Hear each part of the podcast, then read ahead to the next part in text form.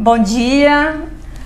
Eu hoje estou aqui conversando com uma pessoa muito interessante, um personagem brasileiro que foi referência na minha faculdade e que é referência para várias pessoas. Ele hoje tem é, um canal no YouTube, ele é comentarista em 34 jornais, 320 rádios, faz uma polêmica no Twitter para os seus quase 2 milhões de seguidores e estamos aqui hoje com Alexandre Garcia. Bom dia, muito obrigado por nos receber. Bom dia, você se referiu a uma coisa que eu fiz hoje de manhã. Eu disse, puxa, isso aqui vai dar polêmica. Aí eu pus. que era, olha, é, as bolsas estão subindo, o preço do petróleo caiu, né? o dólar está estável, mas eu não pus. É, não houve guerra, né? Então o pessoal do, da catástrofe volta a se preocupar com o aquecimento global. Né? Ah, boa polêmica, isso é, é bom. Já Agora, teve muita, muita repercussão aí? Teve. Eu, eu, e o bom é que o pessoal passa recibo, né? Passa recibo. Sim. Me atingiu. Em outras palavras, a pessoa diz, me atingiu, fica furiosa. Né? Tá, a tradução disso é me atingiu. Eu disse, poxa, desculpa.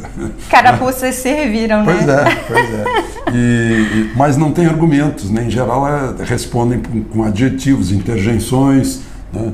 É, teve gente lá, cala a boca, velho. Né? Eu disse, puxa, faço votos que você chegue a essa idade, não morra antes.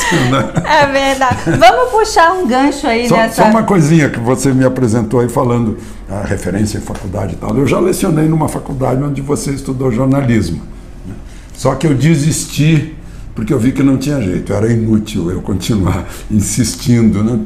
No dia que eu descobri que numa, numa classe de 30 alunos selecionados, ninguém sabia quem foi Winston Churchill. Ninguém sabia, né? um dos maiores nomes do século passado, salvou, salvou a Inglaterra de uma invasão alemã, né? Eu, eu, disse para os alunos: olha, se não fosse ele, quem sabe estaríamos aqui falando alemão. Né? E, mas ninguém sabia. Aí eu disse: bom, não desiste. Se o sujeito vai ser jornalismo e não sabe quem foi Winston Churchill, tem que voltar para casa começar tudo de novo. Né? Porque não é na faculdade que ele vai aprender isso. Tem, tem, ao chegar à faculdade, ele deve saber. Né? Eu lembro, eu nasci em 1940, mas eu tratava de estudar o que tinha acontecido em 1920, né? de 14 a 18, né? no início do século, né? essas coisas a gente tem que saber, porque a história é a base do jornalismo. A história. O jornalismo faz história no dia a dia, então tem que saber a história eh, do dia para trás. Sim. Só existe história do dia para trás. É. Do dia para frente ainda não existe. Né? Então, eh, eu costumo dizer que o jornalismo, a ciência básica é a história, a ferramenta básica é a língua que a gente usa, né? e a gente parece que não sabe nem uma coisa nem outra. E a necessidade que a gente tem como jornalista é de ter uma senhora cultura geral. Tem que saber tudo sobre tudo, desculpa. Tem que ser especialista em generalidades. Tem que saber física, química, matemática, geografia, história, né? línguas. Línguas. O sujeito hoje pronuncia alemão como se fosse inglês. Pronuncia francês como se fosse. Tem um hotel que o pessoal chama de Mercury. Não, é Mercure. Né? E por aí vai. É verdade. Alexandre, nesses seus quase 80 anos de idade, né? É, você já passou por alguns veículos de comunicação, né? Você já trabalhou no Muito Instinto poucos. JB? É, fui, eu comecei no JB né, e, e, o JB fechou. Né? Depois eu fui para a Manchete e a Manchete fechou. Né? Depois eu passei pela Globo. E aí, como é, que, como é que você vê o trabalho jornalístico? Como é que você classifica, assim, fazendo uma comparação? O trabalho jornalístico que existia antes, que eu me lembro muito bem que vocês eram senhores jornalistas, né, investigativos, e iam no campo, conversavam com as pessoas, e hoje é o jornalista do Google, né, o jornalista de telefone, de internet, ninguém quer mais ir entrevistar ou ouvir os dois lados. Como é que você classifica o trabalho jornalístico hoje? Aí a gente perde o contato, né, o contato físico, e começa a ficar frio. Né? É não é saudosismo, é, é saudade mesmo dos tempos em que, quando eu entrei no Jornal do Brasil, era uma academia de jornalismo. Meu Deus do céu, as figuras que tínhamos lá, sob o comando do Alberto Dines, por exemplo. Né? Ah, pessoas, figuras, figuras incríveis, né? que, que ensinavam jornalismo para a gente. Quando a gente recebia um elogio de um editor, meu Deus do céu, eu guardo elogios recebidos no Jornal do, uh, no Jornal do Brasil. Eu lembro certa vez, Geisel foi, o presidente Geisel foi fazer um, uma visita no dia 25 de julho de 1971 ou 72, 71, que é o dia da, da imigração alemã. A São Leopoldo, no Rio dos Sinos, o mesmo rio por onde entraram os colonos alemães, os primeiros colonos. E, veio gente de Brasília para fazer a cobertura. Eu era da sucursal lá, recém tinha começado, um mero repórter que recém tinha sido estagiário. E fiz um texto, um texto e mandei. Né? Aí eu lembro até hoje do elogio que eu recebi do Juarez Bahia, que era o editor nacional do Jornal do Brasil. Ele disse: no momento em que o repórter vai cobrir algo rotineiro e converte esse algo rotineiro num, numa, é, numa grande reportagem, num grande texto, né? é, esse repórter está afinado com o espírito do Jornal do Brasil, né? que era aquela coisa assim, aquela vibração diária. Né? Então eu tenho, tenho saudade desse, desse tempo. Né? Eu lembro que quando entrei na Globo e conheci o Armando Nogueira, Alice Maria, meu Deus do céu, estava diante de ídolos, né, de ícones. É, o significado, o tamanho que aquilo tinha. Né? Quando eu, eu baixei lá para a redação e conheci o editor-chefe, né, o apresentador. Né, é, eu, eu, não sei se hoje tem muita rotatividade, ou o que, que é, é, ou é muita pressa, ou tem a concorrência das redes sociais, do, do mundo digital. É, ficou diferente, né? É, mas eu, eu me adaptei a essa diferença. Né? É, pois é, é como é que é fazer é televisão tô, e fazer YouTube? É por isso que eu estou no mundo digital. Né? eu, dono do próprio nariz, né? É, com, com, o ritmo necessário, né? é, sem, sem abandonar a boa linguagem, né? sem precisar gritar, sem precisar adjetivar, sem precisar de interjeições, dando a informação e a interpretação, e às vezes deixando bem claro que é a opinião, para estimular as pessoas a, pensarem, a tomarem decisões por si próprias. Eu não sou dono da verdade nem dono da cabeça de ninguém. Né? Eu, esse é outro mal que parece que está nos afetando. Assim. A gente ficou meio arrogante né, pensando que faz a cabeça dos outros. Né? É, Aí levamos uma paulada em outubro de 18, é, porque. Mas o povo não nos obedece. Como é que é isso? Os jornalistas hoje eles acham que, que, que, que, comandam o pensamento crítico, né? Eu vejo alguns. Que, é, o problema é comandar eu... o próprio pensamento. Pois é. E você acha que hoje os veículos de comunicação eles deveriam ser mais. mais claros em relação à sua, à sua posição político-partidária? Ou... É, pois a gente vê isso nos Estados Unidos, na Europa. A gente sabe que o jornal tal é um jornal assim assado. Eu acho que aqui está começando a, a, aparecer isso, né? Tomar, tomar uma atitude, ah, nossa posição é assim, assado. Eu não vou dizer de esquerda, direita ou centro, porque eu, isso é tão moldável, né? Sim. Uh, direita pode estar tá cheia de ideias que seriam teoricamente socialistas, esquerda com, pode, pode, estar cheia de ideias que, fascistas, né? Tá, né? Então, então não dá para a gente fazer essa classificação genérica de esquerda, direita e centro. Cada um toma a sua posição. Né?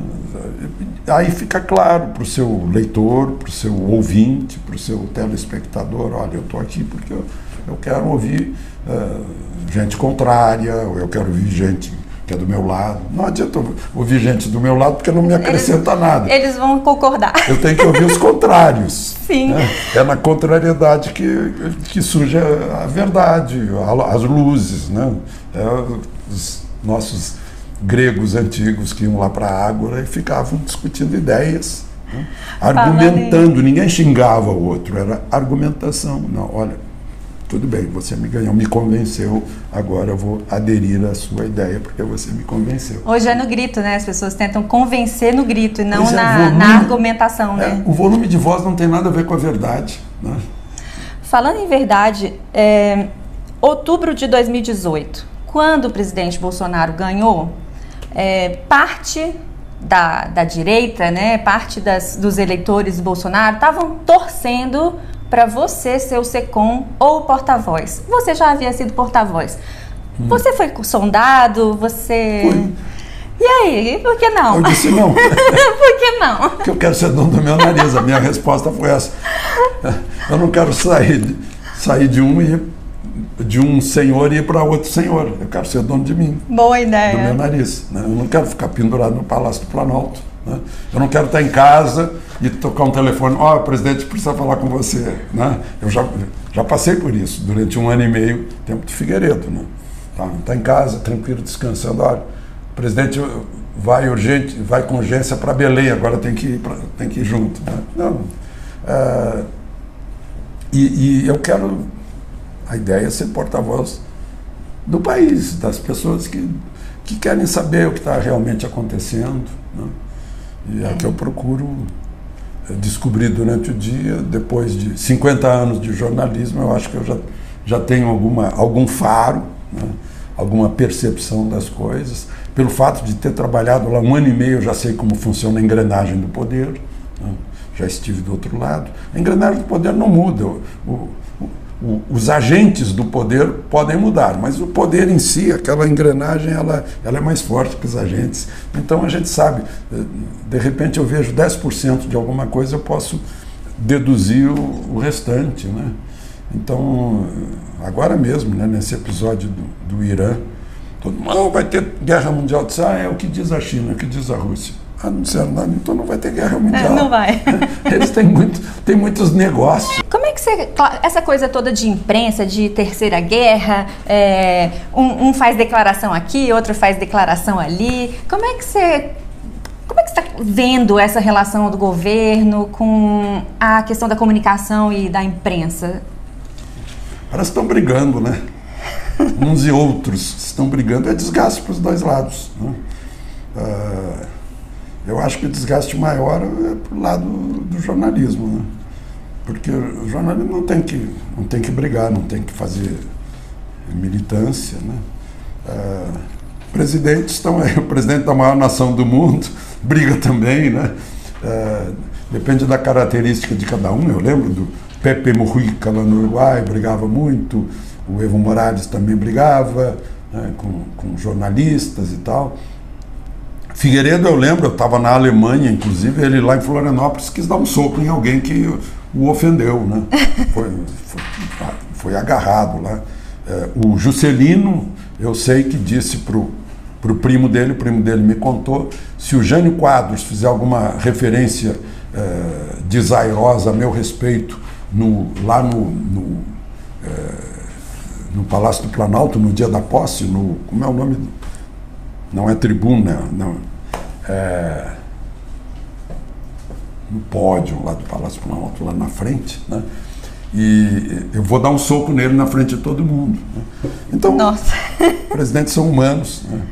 É, o, o, Tamandaré queria dar um soco no Barão de Cotegipe, na hora que o Barão de Cotegipe, no dia 13 de maio de 1988, né, ao cumprimentar a, a princesa Isabel pela Lei Áurea, disse: Olha, a senhora eh, libertou um povo, mas perdeu o trono.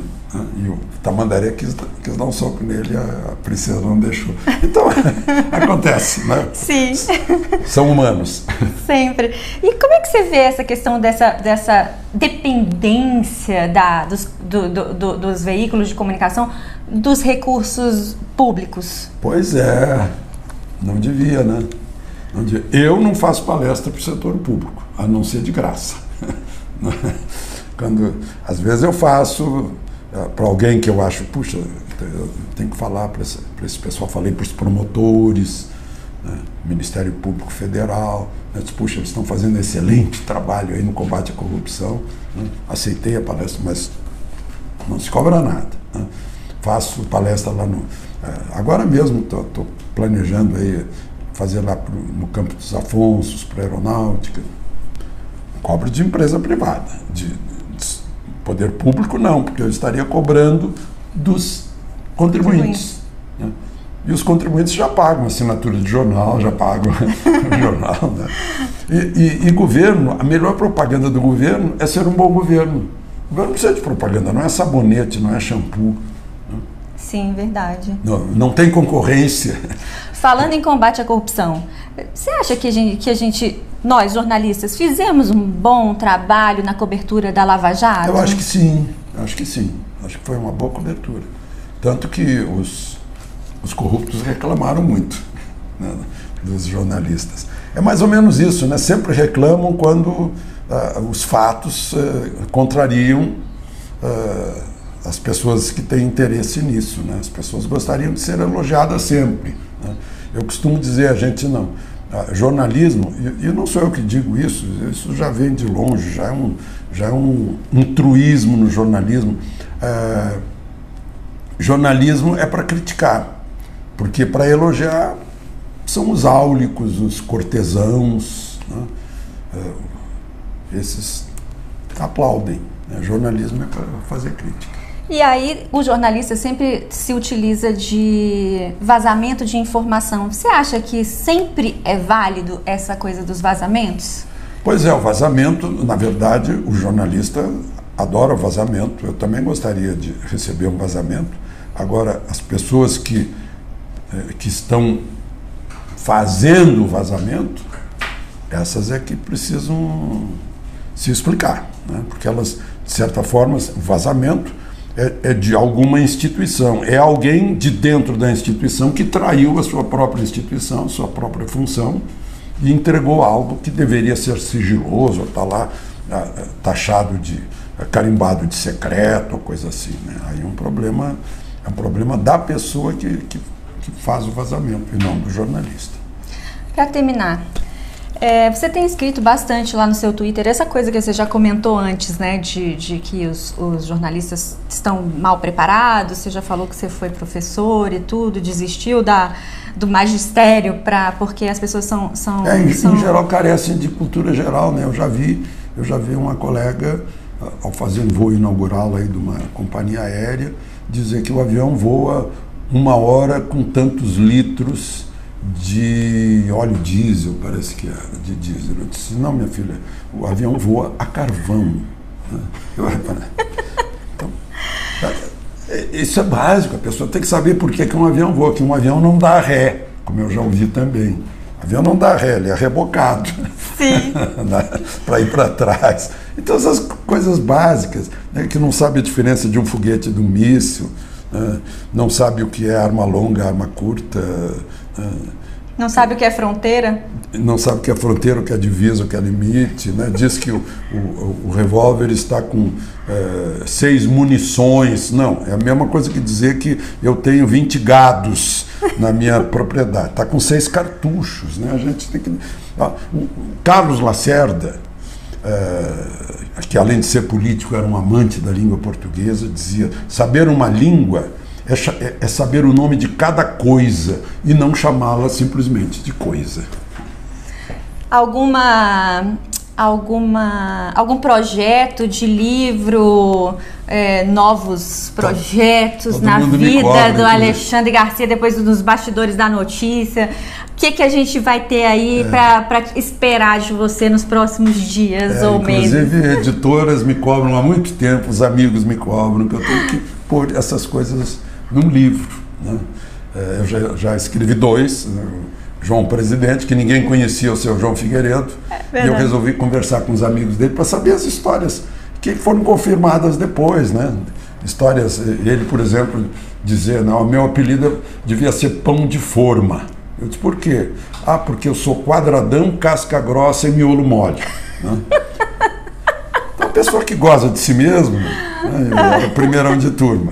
É, é, é, é, o contrário daquele que não suporta uma gozação porque ele é muito, é, é, é muito sensível, se sente inferior. Né? Mas, ah, enfim, É, escrever, escrever um livro, eu já até já tenho, eu tenho na cabeça um título que eu insisto com ele, né? que é, é Bom Dia Cavalo. Porque no Goiás, lá no Rio Grande, em Minas, diz que a pessoa que fala demais acaba dando bom dia cavalo. Opa, é mesmo, tem esse ditado. e nesse livro talvez eu fale demais. Né? Pronto, então a gente vai esperar e tem, e tem novidade também no canal, né? É, tá tudo pronto para inaugurar o, o, meu estúdio em casa, no subsolo da casa onde era um depósito. Né? E talvez mantenha, mantenha lá na biblioteca para algumas algumas situações, mas o estúdio vai servir para fazer entrevista, entrar em entrevista. E entrevistar pessoas que, que não costumam dar entrevista. Para ter graça, porque né, o feijão com arroz aí todo mundo conhece, né? É, que sejam pessoas interessantes e que tenham. É, é, que abram a guarda, né? abram a defesa para contar coisas que ainda não contaram. Então, é. a ideia é essa. Esse é o Alexandre Garcia, né? gente, então a gente conversou aqui com o Alexandre Garcia. Se inscrevam no canal dele, sigam no Twitter, porque ele faz excelentes análises, ele comenta a política, comenta explicando as coisas, não dando tapa e nem assoprando. Ele faz uma ótima análise do, do cenário, da política, da economia e a gente consegue entender muito bem. E então se inscrevam lá no canal e apurem o pensamento para as críticas. Muito obrigada, Alexandre. Obrigado, Thaís. Só para informar os que está nos assistindo que aqui é o meu escritório da minha empresa na cidade, né? Que o estúdio está tá lá no Cerrado. Então, muito obrigado. De Brasília, Alexandre Garcia. Obrigada, Alexandre.